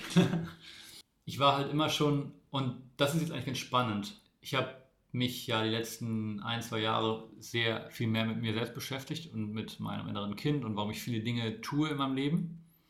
Warum ich viele Was war denn der Auslöser, dass du gesagt hast, ich möchte mich jetzt mit meinem inneren Kind beschäftigen? Also war das einfach nur so aus Neugier oder? Ja, das kann ich, äh, nee, das ist gekommen durch, tatsächlich durch meine letzte Beziehung. Also am Ende meiner letzten Beziehung, das ist das Witzige. Also ich, wenn ich jetzt überlege, ich dachte, als ich die Beziehung gestartet habe, Ende 2019, so in die Beziehung eingegangen, dachte ich schon, ich, hätte, ich wüsste schon alles. So, ich wäre schon der krasse Boyfriend, der Conscious Man, dachte ich, wenn ich jetzt zurückblicke, ich wusste gar nichts. Ich war einfach ein Dulli. Na, und ich habe so krass viel daraus gelernt, wie ich, also so intensiv, wie so ein Intensivkurs quasi, irgendwie so, so ein, wie ich sonst noch nie irgendwie über mich auch gelernt habe. Und durch diese Beziehung ist halt einfach so, ja, hat so viel mir ausgelöst und hat diese ganze innere, diese ganze Inner Work halt so irgendwie so ein bisschen in die Wege geleitet. Und dadurch, als die Beziehung dann zu Ende gegangen ist, bin ich natürlich weiter in die, in die Materie eingetaucht. So, und das ist aber ganz witzig, weil das passt jetzt zu dem, was ich eigentlich sagen wollte. Ich habe mich mal gefragt, warum habe ich, warum hatte ich so diesen, diesen Willen, so diese ganzen Dinge zu lernen und also diese vegane Ernährung, aber dann auch zu sagen, okay, ich beschäftige mich mit, mit Meditation und Yoga und auch Schlafoptimierung, keine Ahnung was da, Wim Hof Methode und so gesund wie möglich essen und diese ganzen Sachen, das hat mich ja alles richtig fasziniert und das ist auch so ein natürliches Ding, also eine natürliche Kuriosität irgendwie. Auf der anderen Seite, und das ist jetzt, äh, mag jetzt für einige vielleicht überraschend klingen, habe ich das, glaube ich, auch in erster Linie aus Ego-Gründen gemacht. Also für mich war das tatsächlich so ein Ding, ich habe ja schon erzählt, ich war ja immer ein Junge, der irgendwie, ich war halt da so, aber ich war halt nie so der im Mittelpunkt, einen großen Teil meines Lebens. Ja, und ich habe mich auch tatsächlich lange Zeit mein Leben immer so beschrieben, ja, ich kann alles so ein bisschen, aber nicht so wirklich. So, das war so ein bisschen. Also ich habe mich immer so als mediocre, als Mittelmaß immer bezeichnet schon. Und ich habe dann hab erkannt für mich, dass ich viele Dinge getan habe, einfach weil ich mal in irgendwas mal der Beste sein wollte. Na, und deswegen habe ich gesagt, okay, ich mache jetzt zum Beispiel die vegane Ernährung, die ja so gesund sein soll. Ich versuche sie perfekt wie möglich zu machen, damit ich halt der gesündeste bin von allen. Im Umkreis. Die Leute im Umkreis denken, oh wow, krass, ey, strahlt richtig so diese Gesundheit aus, zum Beispiel. Das war so ein Grund. Oder genauso Meditation, dass ich jetzt sage, okay, ich, ich bin der ruhigste, so der, so der, der, der, der meistens der Guru. der Guru, so ein bisschen Ja. Zen ist. Oder ja, bei Yoga zum Beispiel wäre ich nicht der krasseste Fitness-Typ, aber ich bin der beweglichste. Oder weißt du so, Mhm. das waren immer so ein bisschen, das waren eigentlich so meine, Ja, meine, mein ego. Hintergedanken, so sehr ego-basiert. Mhm. Mm, Und das ist natürlich auch, sich das so einzugestehen, ist auch nicht leicht, aber letzten Endes war das so. Das war eigentlich alles 100 Prozent. Ne? Also für mich war zum Beispiel auch, meine beiden Omas sind relativ früh an Krebs gestorben und es ist ja mittlerweile bewiesen, dass sehr viele tierische Eiweiße zum Beispiel da sehr förderlich sind bei bestimmte Krebsarten. Und so da habe ich halt gesagt, okay, vielleicht gibt es da eine gewisse genetische Disposition, so da will ich einfach gegenwirken und äh, ja, mit gesunder Ernährung, ne? weil alles, was wir jetzt machen, das merken wir gerade im späteren Leben wieder. Alle Entscheidungen, die wir jetzt treffen. Ne? Und deswegen habe ich dann ja, entschieden, weniger Döner zu essen und mehr Kichererbsen. Kichererbsen forever. Ja. ähm, aber ja, letztendlich war mein Weg dann wirklich, dass ich neben dem sch- englischen Sportstudium ja, neue Dinge entdeckt habe. Und, das, und ich habe halt nie irgendwie aufgehört zu recherchieren und neue Sachen zu entdecken und habe dann halt wirklich irgendwie online meine ganzen Leute gehabt, Plantriotic, Roll. Äh, ich, ich weiß es auch gar nicht mehr. Tim Schief war ein riesen ähm, Inspiration für mich. Also es gab halt so ein paar bestimmte Leute, die ich auf YouTube hatte, von denen ich mir irgendwie Inspiration geholt habe. Und immer wenn dann halt irgendwie, ich weiß noch zum Beispiel Plantriotic hat dann erzählt, er meditiert jetzt seit neuestem mit Headspace, mit dieser App. Und war ich so, okay, Headspace. Direkt gegoogelt, direkt ein Jahresabo abgeschlossen und dann habe ich halt irgendwie drei Jahre durchgängig jeden Tag Headspace genutzt, mehr oder weniger. So, oder ich habe halt Rich Roll Podcast, den ich höre ich immer noch super gerne. Das war so ein Podcast, wo ich, wo halt alle krass, also ganz, ganz viele krasse Leute halt immer da waren und ja, wo man sich halt auch mega viel Inspiration und neues Wissen, zum Beispiel auch jetzt hier Sleep Smarter, dieses eine Buch, was, was ich schon so vielen Leuten empfohlen habe, wie man halt seinen Schlaf optimiert. Das war auch ein Gast auf seinem Podcast, dieser äh, Sean Stevenson, hier ist der Autor. So, dass er, da habe ich mir den Podcast angehört und gedacht, wow, krass, klingt voll spannend, kauf mir das Buch. Boom, hat mein Leben verändert, was Schlaf angeht. So, ne? Und also gerade Rich Roll Podcast und halt auch Plantriotic hieß der YouTube-Channel. Das waren so zwei, wo ich einfach so viel Wissen rausgeholt habe. Und ja, und genau, Yoga, Meditation, das war einfach, ich hatte einfach mal schon so diese die Lust, es zu probieren. Ne? Ich war immer schon so ein Mensch, okay, ich probiere es einfach und mache mal ein eigenes Urteil irgendwie. Bevor ich halt jetzt irgendwie sage, okay, die Leute sagen, Yoga ist bescheuert, deswegen mache ich es nicht, sondern ich sage, okay, ich probiere es einfach mal aus. Und da ist, hat sich letzten Endes dieser, dieser Mensch geformt, der ich langsam geworden bin. So, ne? Und zwischendrin hatte ich auch noch eine, eine echt meine längste Beziehung, auch eine sehr gute Beziehung, auch eigentlich so die harmonischste Beziehung letzten Endes. Aber das will ich dann auch in einem separaten Podcast noch ein bisschen drauf eingehen. Aber letzten Endes ist dann halt alles, dieses ganze Wissen, was ich auch gesagt habe, und ich habe halt echt so gemerkt, okay, irgendwie, das ist so das, wofür ich brenne, so dieses gesunde Ernährung und achtsames Leben und ja, den ganzen Yogi-Lifestyle und einfach, ja, und auch so diese Erkenntnis, dass wenn wir was verändern wollen in der Welt, dann müssen wir uns erst uns selbst verändern. Das war für mich halt relativ schnell die Erkenntnis geworden ist und deswegen habe ich immer gesagt, okay, ich will versuchen, die beste Version meiner selbst zu werden. Mhm. Einfach nur. Und das versuche ich immer noch. Und das habe ich halt damals schon gedacht. So, ich will einfach die beste Version meiner selbst werden, um vielleicht ein bisschen was in dieser Welt bewegen zu können. Gerade mit am Anfang der ganzen veganen Ernährung, wo man sich jetzt mit dem Thema beschäftigt hat, hast, siehst du halt schnell, was kommst, stößt halt auch echt viele Themen, die halt einfach nicht richtig laufen in dieser Welt. Das heißt, es mit Tieren, aber auch mit anderen Menschen und Global Warming etc. etc. Ne? Und diese ganzen Dinge haben sich habe ich echt so die Augen geöffnet erst. So ne, echt diese quasi hinter die Matrix geschaut, so ne, oder in die Matrix. Die Matrix verlassen, ne? Man verlässt die Matrix. Die Matrix ist ja die Illusion. Veil of Maya, wie die Yogis Ja. sagen würden. Also durch diesen ganzen Prozess habe ich halt echt so hinter die Kulissen geschaut und gedacht, okay, krass, da läuft so viel falsch bei uns in der Welt. Ich, mein, ich möchte meinen positiven Impact in dieser Welt haben. Mhm. Das habe ich halt relativ schnell erkannt. Und es wurde halt immer klarer über die Jahre 2015, 2016, 2017, dass es letzten Endes daran gipfelte, dass ich gesagt habe, okay, ich kann nicht mehr weiter diesen Lehrerweg beschreiten. Ich muss irgendwas machen, wo ich, wo ich nochmal positiven Einfluss auf die Weltgeschehnisse haben kann in irgendeiner Form. Ne? Aber auch gleichzeitig halt immer, dass ich immer im Hinterkopf, okay, ich bin erstmal, ich, meine Entscheidung ist das Größte, was ich erstmal machen kann. Ne? Meine täglichen Entscheidungen. Und das ist auch immer das, was ich halt auch predige quasi oder versuche zu predigen oder auch plane zu pre- predigen mit Mindful Dave oder meinem Podcast oder meinem YouTube-Channel, dass die Entscheidungen, die wir täglich treffen, wir, wir voten halt dafür, was für bestimmte Dinge. Leute, ja, das ist halt immer das Ding. So ein bestes Beispiel ist, Leute sagen, oh, wir müssen irgendwas tun gegen die, äh, für, die, für die globale Erwärmung, so ungefähr, und versuchen die Politiker irgendwie dazu zu bringen, dass mehr Elektroautos produziert werden oder mehr Windanlagen. Wenn einfach alle Deutschen oder alle Menschen anfangen würden, sich 90% pflanzenbasiert zu ernähren, oder bis 100%, dann bräuchten wir das nicht. Dann haben, haben wir selber gewotet. Und da brauchen wir keine Politiker für, weißt du? Das ist so diese, dieser Kontrast, der mich halt so manchmal so ein bisschen wütend macht. Die Leute sagen mal hier, die Politiker, die müssen mal irgendwie andere Entscheidungen treffen. ihr habt es selbst in der Hand. Trefft Mit- die Entscheidung. Mit eurem, mit eurem Euro wählt ihr die, die Zukunft. Ja. So, ne? Und das, wie gesagt, das, als ich das da wirklich erkannt habe, war es echt so, Da kriegt man auch voll so eine Welle von Weltschmerz. Das finde ich Total. halt auch immer, das finde ich auch immer, oder diese ganze Rassismusdebatte oder so. Oder ähm, ja, Rassismus in Deutschland finde ich momentan ist auch so ein Thema, was mir irgendwie total durch den Kopf geht und so. Und wenn man dann Sachen sieht, dann auf Instagram irgendwelche Videos, klar, da geht auch voll die Welle gerade, aber ich persönlich kriege dann auch immer so eine Welle Weltschmerz und fühle mich dann total so scheiße, ich will das jetzt ändern. hm. Warum, warum ist das so? Warum sind Menschen so? Warum, wie kann man so sein? Wieso isst man Tiere? Keine Ahnung, wie kann man Mhm. Tiere so scheiß behandeln in irgendwelchen Laboren oder so? Das finde ich dann immer ein bisschen schwierig. Da muss man irgendwie auch immer wieder voll aufpassen, so, dass man nicht komplett zusammensackt und weil alles echt viel ist so auch. Ne? Ja, vor allen Dingen, ich meine, ich, ja, also ich, ich kenne das auch, diesen Schmerz definitiv. Und ich habe auch gelernt, mich vor dem Schmerz so ein bisschen abzuschirmen. Wieder. Ist gut. Aber gerade, man kennt es, jeder kennt es, der irgendwie auf so einer veganen Journey ist. Gerade die ersten Jahre, wo man halt dann so wütend auch auf die anderen, auf seine Freunde oder Familie wird, weil die halt das nicht einsehen wollen oder weil die sich halt weigern, bestimmte Mhm. Dokumentationen sich anzuschauen und so. Na, da war ich auch, definitiv. Das war halt dann so 2015, 2016 vielleicht. Und irgendwann bin ich dann halt wieder so ein bisschen mehr. Ich glaube auch in dem Moment, das war dann auch früher, hieß ich ja, hieß ich nicht Mindful Dave, sondern The Vegan Warrior. Oh, ah ja. Vegan Warrior. Ja, da war ich wirklich mit der veganen Message krass Da warst du verbunden. richtig krass dahinter. Ja. Ja. Und irgendwann habe ich dann entschieden, mich Mindful Dave zu nennen, weil das mehr zu mir gepasst hat. Ne? Und das war auch, glaube ich, in dem Zeitpunkt, wo ich dann weniger der Angry Vegan war ja. und mehr so der achtsame Kerl, der halt irgendwie sich in die andere Seite hineinversetzen kann. Mhm. Ja, das war irgendwie so die konsequente Entwicklung. Ja. Das muss so um. Ich habe da sogar ein YouTube-Video gemacht, so war Ende 2017, Mhm. wo ich meinte, mein Vegan Warrior wird jetzt Mindful Dave. Und da habe ich dann auch meinen Instagram-Channel umbenannt und so weiter. Alles umbenannt.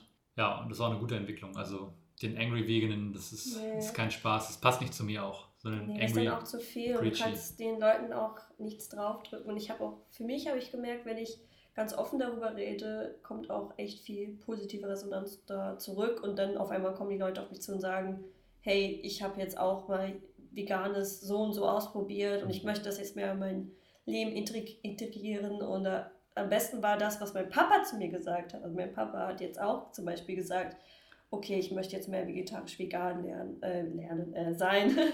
Und äh, das war für mich so, ich habe ihn nie, er hat nur gesehen, was ich gemacht habe. Ich hab, er hat gesehen, was ich gekocht habe. Er hat gesehen, ähm, wie es ihm gut tut, was er isst, was ich für veganen Stuff so koche. Und, und das fand ich dann eher ganz cool. Ich habe jetzt keine Predigt gehalten oder so. Auf der anderen Seite finde ich es dann mal bescheuert, das hast du sicher bestimmt auch schon mal mitbekommen, ähm, wenn man das nicht mal groß sagt, dass man vegan ist oder einfach was Veganes bestellt und dann merken die anderen Menschen das und dann machen die ständig vielleicht blöde Kommentare. Oder ich habe auch einen Kumpel, ich will den nicht mal als Kumpel mehr bezeichnen, aber der hat immer, ähm, keine Ahnung, es dann so betont, wenn wir essen waren, dass er sich jetzt Fleisch bestellt. Und ich denke mir so, das ist gerade Kein, kein Zeichen von ausgesprochener Intelligenz auf jeden Fall. es ist überhaupt nicht empathisch auch und ich denke mir so, lass mich doch essen, was ich will und ähm, wenn du dein Fleisch da essen willst, dann tut es mir leid für deinen Körper in ein paar Jahren so.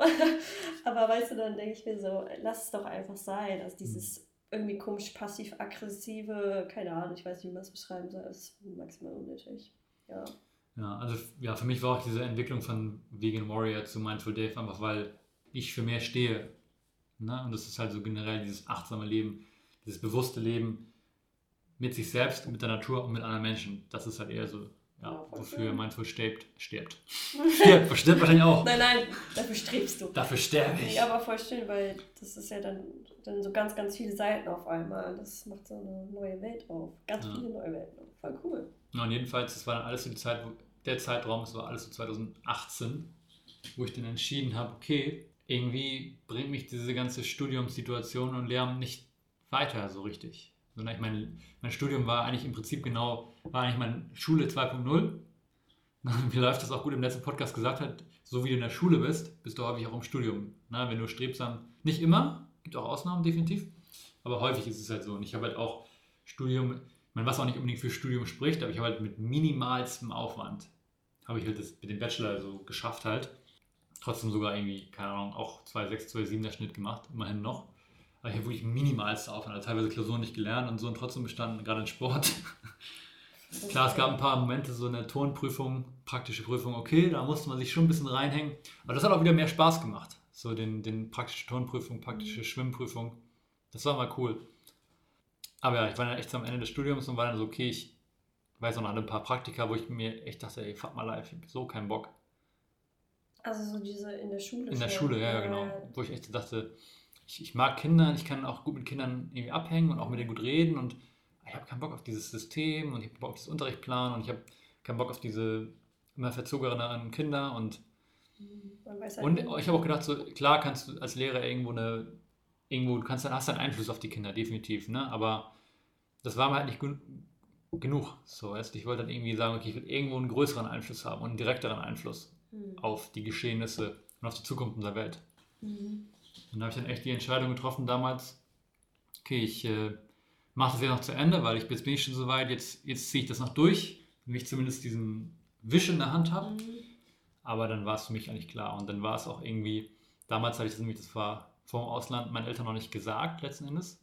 Das war ja extrem hart für mich so, weil man will halt immer irgendwie die Bestätigung seiner Eltern haben so und irgendwo war natürlich auch diese ganze, der ganze Lehrweg auch, das war halt für meine Eltern auch irgendwie so der ideale Weg. Das haben sie sich schon früh auch für mich irgendwie so ein bisschen überlegt und ja, die fanden das super. So, ne? Und ich meine, ich habe auch von so vielen Leuten und immer noch, wenn ich denen erzähle, ich habe eigentlich Lehramt studiert, dann höre ich immer wieder, ja, das passt voll gut zu dir, kann ich mir gut vorstellen. Und auch zu Schulzeiten schon vor vielen Lehrern, so, ja, gute, gute äh, zukünftige, äh, äh, wie nennt man, äh, Kollegen, so, ne?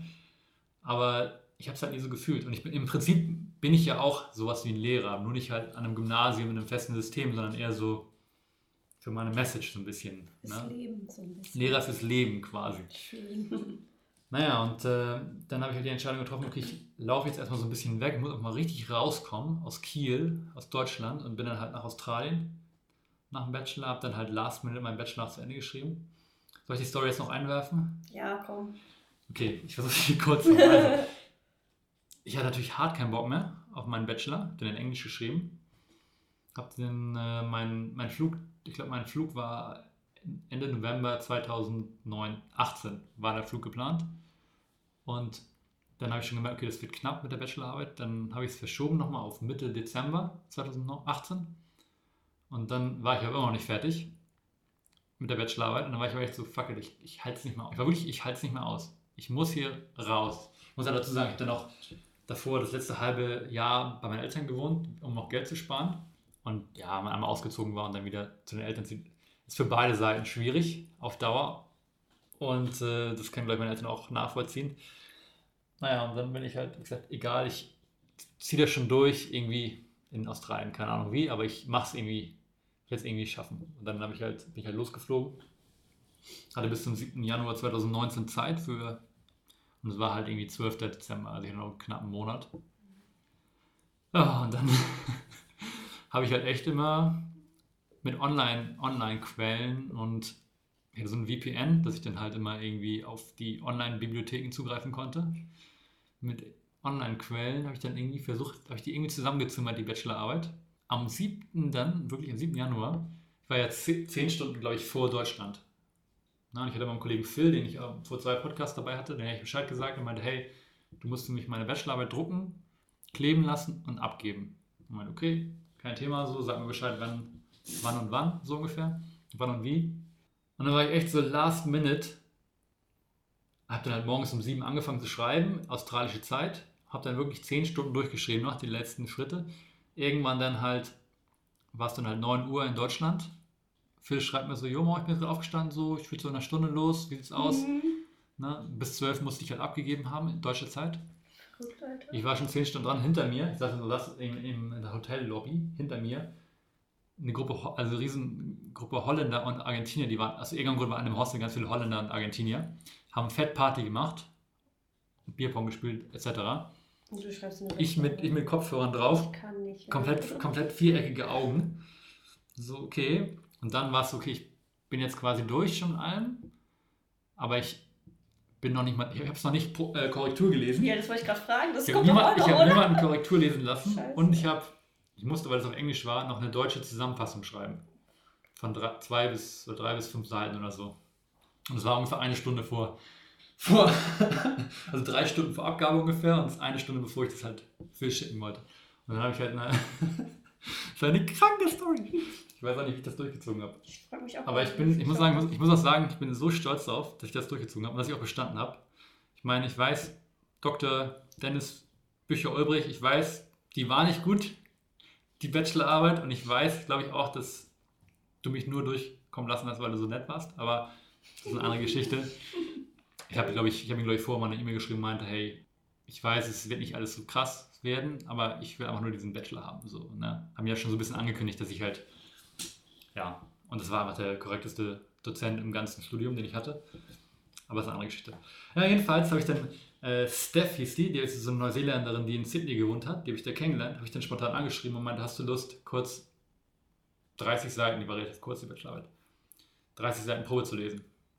Jetzt, so, innerhalb der nächsten Stunde. Und sie dann direkt so, ja, geht los. Dann hat sie in Google so ein Google-Dokument erstellt, wo sie dann, so ein Live-Dokument, wo sie dann quasi die Verbesserung hat und ich musste jede Verbesserung, musste ich halt bestätigen.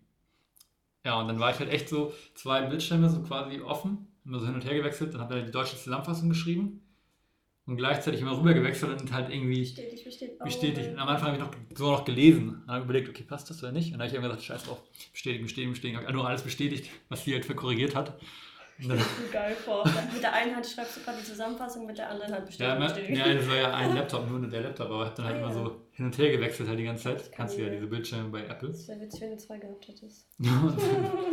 Ja, ich, ich weiß auch nicht, irgendwie ich es gewuppt und dann Phil dann irgendwann so, ich will es gerne los, so, ich so, ja, ich brauche eine halbe Stunde. Und dann habe ich mir das irgendwann geschickt und dann natürlich Laptop ausgemacht, alles ausgemacht, an den Strand gegangen und nur so. Was ging gerade ab? Was So, ne? Aber ich war, ich war ungefähr auch 100 Mal davor zu sagen, ich gebe auf. Aber irgendwie habe ich dann gesagt, nee, es ist- ich muss es Geil. zumindest versuchen. Weißt ja. du? Es besteht immer noch die Chance, dass ich vielleicht durchfalle. Aber wenn ich halt aufgebe, bin ich automatisch durchgefallen schon. Na, also ich muss zumindest meinen Versuch abgeben. Du So, bist so du? nah dran auch gewesen. Jetzt dann Ja. irgendwie, nee, voll Ja. gut, dass du durchgezogen hast. Und dann ähm, bin ich halt, am nächsten Tag habe ich dann halt mit Phil wieder geschrieben und dann meinte sie, ja, war noch relativ knapp so, also ich bin dann halt so gut gedruckt. Gut gedruckt ist so ein, so ein Copyshop, so eine Art bei der Uni gefahren und habe wollte das binden lassen, aber die meinten, der Kleber braucht drei Stunden bis zum Kleben, bis zum Halten. Und dann ist er wohl noch, dann ein richtiger Ehrenmann, Phil an der Stelle, Boah, Phil. mit dem Danke. Fahrrad zum Copyshop gefahren und die haben das dann irgendwie so zu einem anderen Laden halt so provisorisch geklebt und getackert oder keine Ahnung, was sie genau gemacht haben. Und dann echt so Viertel vor zwölf hat das dann quasi abgegeben in da in Uni Kiel, da, da ist ein Häuschen, wo du den Stempel drauf machen kannst. Damit du weißt, rechtzeitig abgegeben. Da abgegeben. Und ja, habe ihnen halt auch irgendwie 50 Euro für die Mühe plus die ganzen Kosten, hat irgendwie 75 Euro überwiesen oder so. Natürlich, äh, selbstverständlich. Ja. Das ist ein Ehrenmann. Aber ich habe es bestanden. Mit welcher Note? 3-0 für die Hey! Bachelorarbeit. Ah, not bad, not bad, dann. Wie gesagt, ich bin davon überzeugt, bei jedem anderen Dozenten wird durchgefallen. Aber Bischof Ulbrich, Legende. Danke. Also, ja. Ich kenne auch alle, die bei ihm geschrieben haben, haben noch ein 1-0 gehabt. Also jeder. Du so 3-0, aber bestanden. Naja, gut. So viel dazu. Aber ja, und dann, oh, jetzt sind wir schon mal eine Stunde 18 und jetzt kommt jetzt ist richtig spannend. Okay, Schafft ihr noch? wir machen einfach weiter. Okay, Sonst wir- machen wir einen Zweiteiler draus. Ich glaube, ich mache vielleicht teile ich echt in zwei Teile. Ja. Und dann Jubiläumsfolge wird Ja, das schon sein. eineinhalb Stunden. Ja. Einige Leute, es ist halt das Ding, einige Leute wollen längere Folgen und einige wollen kürzere. Die meisten wollen aber längere eher. Komm, dann wird das einfach mal eine lange. Ja, ich glaube auch. Ja, also nochmal äh, zusammenzufassen kurz, an welchem Punkt ich jetzt gerade bin. Ich habe jetzt diese ganzen Jahre neben meinem Studium, neben meinem Englisch-Sport-Wissenschaftsstudium, halt mein persönliches eigenes Studium gehabt, wo ich irgendwie vegane Ernährung und gesunder Lifestyle und Achtsamkeit gelernt habe. Nur durch ja, einfach Selbststudium, überhaupt gar keine Seminare oder so belegt oder irgendwas. Es ist einfach nur Bücher, Internet, Podcasts gewesen. Und ich möchte an der Stelle auch ganz klar sagen, du kannst halt echt, die Information ist da draußen. Also egal, was du lernen willst, du kannst zumindest die Basics von allen Dingen for free lernen, wenn du willst. So, klar, wenn du jetzt wirklich in die Tiefe gehen willst, kommst du manchmal nicht drum herum, irgendwie Dinge zu, äh, zu kaufen, irgendwelche Online-Kurse oder was auch immer. Aber im Prinzip kannst du eigentlich alle wichtigen Informationen, sei es jetzt, wie du abnimmst oder wie du Muskeln aufbaust zum Beispiel oder wie du Meditation startest, kannst du alles for free kriegen online. Du Ja. musst nur ein bisschen Re Research machen. Voll. Und ich finde Ja. auch immer, man kann immer sagen, es ist immer eine Investition in sich selber. Und wenn man jetzt, keine Ja. Ahnung, sich einen fetten Döner irgendwo holt oder irgendwie mal fett essen geht, kann man dieses Geld auch theoretisch mal auch anders nutzen und Ja. vielleicht mal einen Online-Kurs oder eine Meditation sich mal gönnen. Weil da merke ich immer bei mir, ich überlege immer mega lange, wenn ich mir sowas, soll ich mir jetzt so eine Online-Meditation-Session kaufen Mhm. oder nicht? Und ich denke mir so, ja, aber du gehst dann aber auch voll krass essen, das dann, hm, da kann ich doch ein bisschen auch mal in mich investieren.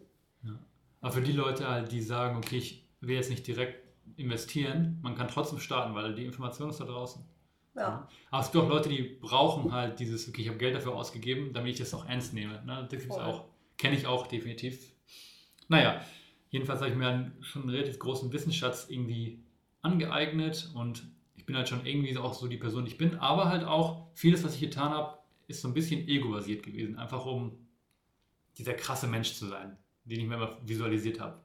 Der irgendwie, wo alle sagen, oh krass. So, ne, so muss ich ganz klar sagen. Und ähm, letzten Endes ist es ja alles auf die, ganz, auf die Grundbedürfnisse zurückzuführen. Einfach, jeder Mensch will irgendwie Anerkennung haben, sei es von Familie, Freunde, Umwelt, Umfeld.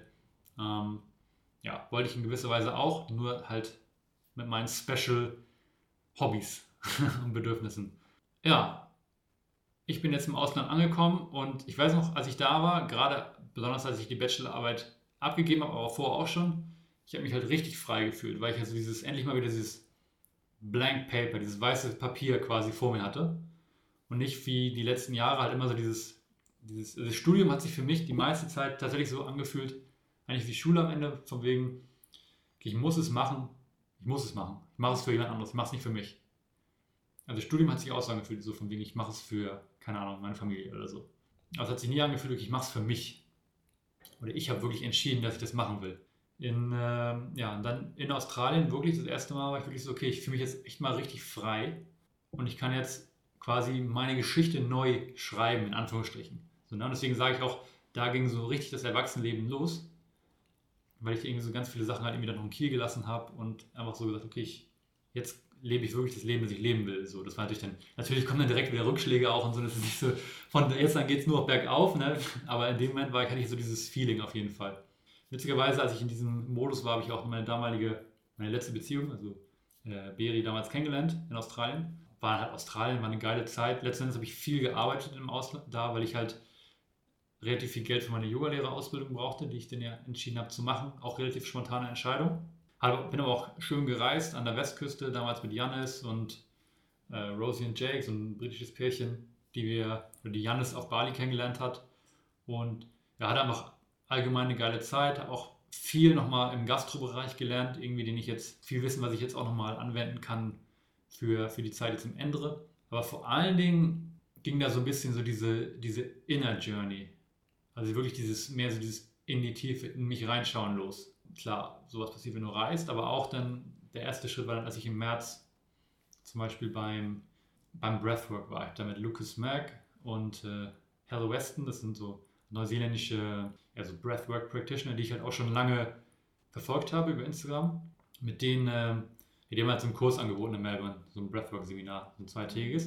Und da habe ich halt damals, damals ange, angemeldet und das gemacht. Und das da macht man halt dieses krasse Breathwork, und du, wo dann halt irgendwie so dieses DMT im Gehirn ausgeschüttet wird und du dann auch, ja, so ein bisschen, auch gleich so ein bisschen wie Theta-Healing auf dein Unterbewusstsein zugreifen kannst und dann hast du halt so, kommen halt bestimmte Emotionen und Erinnerungen und bestimmte Dinge kommen halt hoch.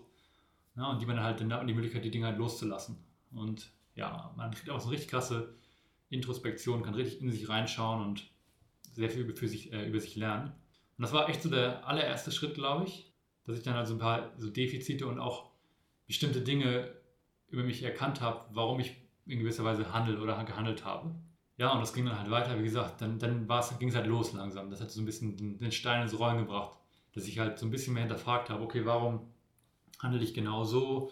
Ja, und dann, wie gesagt, Australien, Yoga-Lehrerausbildung, generell die Zeit auf Bali, auch in U-Boot, war, hat das noch weiter nach vorne getrieben, also wirklich viel Introspektion und viel, ja, viel Lehrreiches. Das war dann so der Anfang. Ich muss aber auch sagen, als ich, gestern nochmal drüber nachgedacht, als ich mit der Yogalehrerausbildung fertig war, und ich glaube, so geht es vielen, die eine Yogalehrerausbildung machen, Mhm. ich habe echt gedacht, ich wäre der fucking Guru. Ich bin da rausgegangen. Ich war ja dann auch, ich habe das wirklich auch richtig krass ausgekostet. Ich war wirklich nur, eigentlich die ganze Zeit quasi nur in diesem, in diesem äh, Retreat Center. Also ich habe dann auch kaum, nur die, nur die Gruppe und meine Teacher halt irgendwie um mich gehabt, mehr oder weniger die ganze Zeit. Als ich dann da rauskomme, war ich echt so wie in so einem Film, weißt du, wie so Slow-Mo alles. Die Und, Aura so. ja, so, so habe ich mich gefühlt. Ne? Ja. Da, war das, da war das Ego dann wieder da. Aber ja, ich glaube, so geht es vielen, die dann so rauskommen. Die, man fühlt sich halt echt, manchmal war auch irgendwo transformiert, aber natürlich, man übertreibt dann in dem Moment auch. Ne? Aber da, ja, das war schon witzig. Ja, und dann kurz danach war meine Reise dann ja zu Ende, weil mein Geld dann auch leer war. Und irgendwie hatte ich dann nämlich, genau, dann hatte ich nämlich auch das Gefühl, das Bedürfnis, okay, ich habe das, was ich in mehr oder weniger gesucht habe in Australien, im Ausland, weswegen ich quasi abgehauen bin, habe ich ja so ein bisschen gefunden. Ich habe in gewisser Weise mich gefunden. Das ist so richtig, das ist so richtig dieses Klischee. Ich Klischee. bin nach Australien und habe mich gefunden. Aber im Prinzip war es so, dass ich halt wirklich sage, okay, okay, irgendwie weiß ich jetzt, ich will mich auf jeden Fall selbstständig machen und ich will nicht definitiv nicht bei der Lehramt studieren und ich will irgendwie in diesen Achtsamkeits- Mindful Day-Bereich reingehen. Äh, genau definiert, wie es dann aussieht, letzten Endes hatte ich noch nicht. Da habe ich dann ein bisschen geschwankt, ne? von irgendwie Coaching über Online-Kurse, über Yoga-Lehrer, über, keine Ahnung, es hat sich immer ein bisschen gewechselt. Und ich bin ganz ehrlich, ich, hab's auch, ich weiß es sogar selbst immer noch jetzt nicht so wirklich, wie es genau weitergeht. Ne? Und ähm, da kommen auch andere Gründe dazu. Aber für mich war dann in dem Moment auf jeden Fall, das war Herbst 2019, dass ich gesagt habe, okay, ich fühle mich jetzt bereit, wieder nach Deutschland zurückzukehren. Und definitiv und rückblickend war das auch die richtige Entscheidung, weil ich dann halt, bevor eigentlich alles, der ganze Corona-Wahnsinn losging, war ich zurück, konnte mich in Hamburg etablieren irgendwie, hatte eine Wohnung schon, hatte dann irgendwie einen Job schon und ja, ich war einfach schon, schon wieder Fuß gefasst und ich war nicht so in diesem, in diesem Trubel, dass du quasi mit dem letzten Flieger zurückfliegst und dann irgendwie nicht weißt. Also ich hätte es uns gesehen, sonst wäre ich wahrscheinlich für Monate bei meinen Eltern versackt, Wahrscheinlich. Oder noch auf länger. dem Dorf. Ja. Oder ja, vielleicht wird es ja immer noch sitzen. Hätte ich halt gar nicht, gar nicht diese Hamburg-Erfahrung so Ja. machen können, wie ich sie gemacht habe. Und auch die, ja, die letzte Beziehung, die ungefähr ein halbes Jahr ging, wie ich schon erwähnt habe, die halt einfach so einen krassen, ja, so, so einen krassen, krasser Auslöser war, um noch tiefer, noch mehr in die Tiefe zu gehen und noch mehr über mich zu lernen und auch einfach dieses ganze Thema Sacred Masculinity, Sacred Femininity und was ja ein Thema ist, was ich halt, was ich vorher belächelt habe eher, weil es halt alles ein bisschen so Wuhu-mäßig war. Und dann habe ich es aber eher, verstanden und es hat mich halt auch richtig gepackt. Das war so ein neues Thema halt. ne? Und wie schon erwähnt ich bin jemand, der, wenn mir was Neues kommt, dann bin ich direkt so, okay, interessiert. Ja, es hat mir ganz, in gewisser Weise ganz krass die Augen geöffnet. Und das war dann, jetzt sind wir letztendlich bei 2020 angekommen.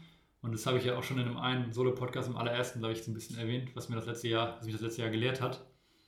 Ähm, es war kein leichtes Jahr, aber es war für viele, aber auch gerade auch für mich, einfach so ein Jahr, das ich habe so viel über mich gelernt, wie ich noch nie in einem Jahr über mich gelernt habe. Das fühle ich. Ja. Also, also vor die Jahre habe ich auch gelernt viel, aber nicht über, weniger über mich, mehr über externe Dinge, mehr so, wie ernährt man sich gesund. Also ich, Ja. wie gesagt, ich bin auch ein kleiner Nerd, was gesunde Ernährung angeht, was, also ich bin, was sowas angeht, Gesundheit bin ich echt ein Nerd. Da habe ich echt einen großen Wissensschatz und den habe ich über Jahre angeeignet. Aber ich kannte mich selber noch nicht so wirklich, bis zu den letzten ein, zwei Jahren. So, und das habe ich erst, ja, wie gesagt, diese Reise habe ich jetzt erst gestartet und ich bin noch längst nicht am Ende, aber ich weiß so viel mehr über mich selbst und ich weiß auch, wie gesagt, so diese unterbewussten Dinge, die man halt irgendwie, äh, bewusst, äh, Glaubenssätze zum Beispiel und so.